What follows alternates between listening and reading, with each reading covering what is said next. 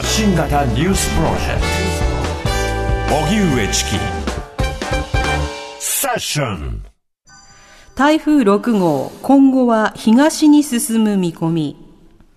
大型で非常に強い台風6号は今日午前、沖縄県の宮古島を暴風域に巻き込みながら西寄りに進みましたが、明日から6日の日曜日にかけては強い勢力を維持しながら進路を変えて東に進む見込みです。気象庁は沖縄では引き続き暴風や高波、高潮、大雨に厳重に警戒するよう呼びかけています。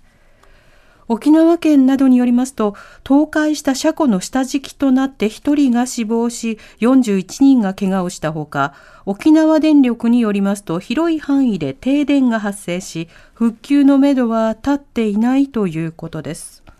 台風6号は週明けに九州の南の海上に進む見込みで、九州南部や四国に近づく恐れがあり、関東でも台風からの湿った空気の影響で雨が降り、進路によっては雨が強まる可能性もあるということです。それでは大型で非常に強い台風6号、えー、現在沖縄に停滞しているということで、はい、沖縄タイムズ記者の福本大輔記者に伝えてもらいます。はい、福本さん、こんにちは。あ、聞こえますか？は。よろしくお願いいたします。福本さん。はい。あの、今、県内の様子というのはいかがでしょうか？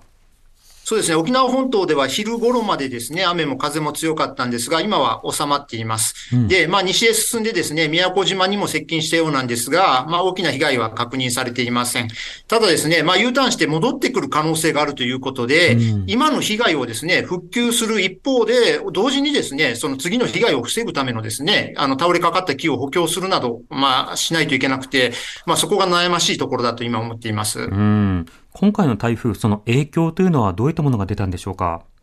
そうですね。あのこれまでもですね、すごく台風たくさん来てるんで、沖縄には。あの倒れる木などはもう今まで倒れか、倒れてきてるんですが、それでもやっぱり大きな木が倒れたりしてるんで、はい、これまでよりもすごく大きな台風だったんだろうなと思います。で、家も頑丈に作られている中でですね、その、倒壊している、まあ一部損壊したような家もあるんでですね、その、すごく大変な台風だったんだろうなと思っております。うんまた、その断水、それから停電もあったということですが、こちらは現在はどうなんでしょうか？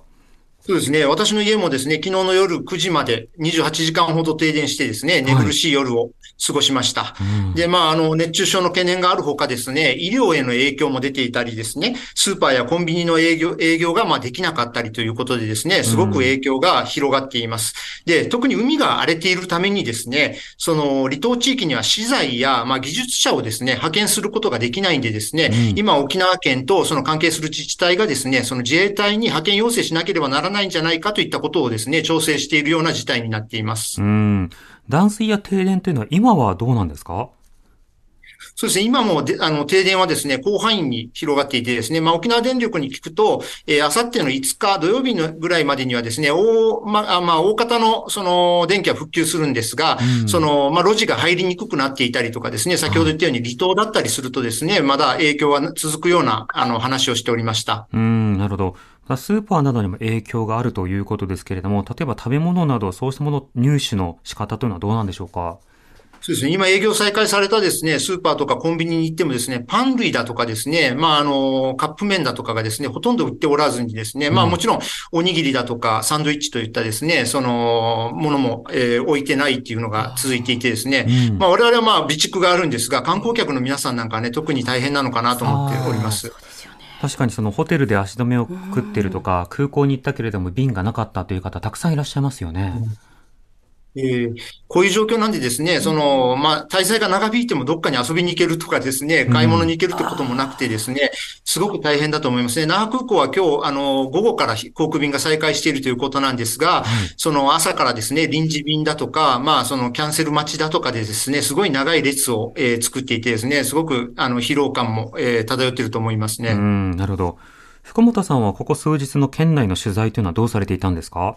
そうですね。あの、昨日はものすごい風だったんでですね、あの、うちの記者もですね、取材に行って車が、車にトタン板が飛んできてですね、その車両が壊れたというような、あの、被害も受けていてですね、うちの会社全体的に、まあ、あの、無理はするなと、できれば今の取材は控えろというようなことが連絡として回っていたんですが、今日はですね、はい、朝から、あの、県内くまなく回ってですね、被害の状況を確認してるんですが、すごくやっぱり大きな木が倒れてたりですね、看板がまた、あの、鉄の看板がですね、折れて倒れかかってたりとかですね、すごい被害が広がっているのがわかります。うん。地元記者も取材を控えなきゃいけないレベルっていうのは相当ですよね。うん、今日の街の様子、取材された様子というのはいかがでしょうか？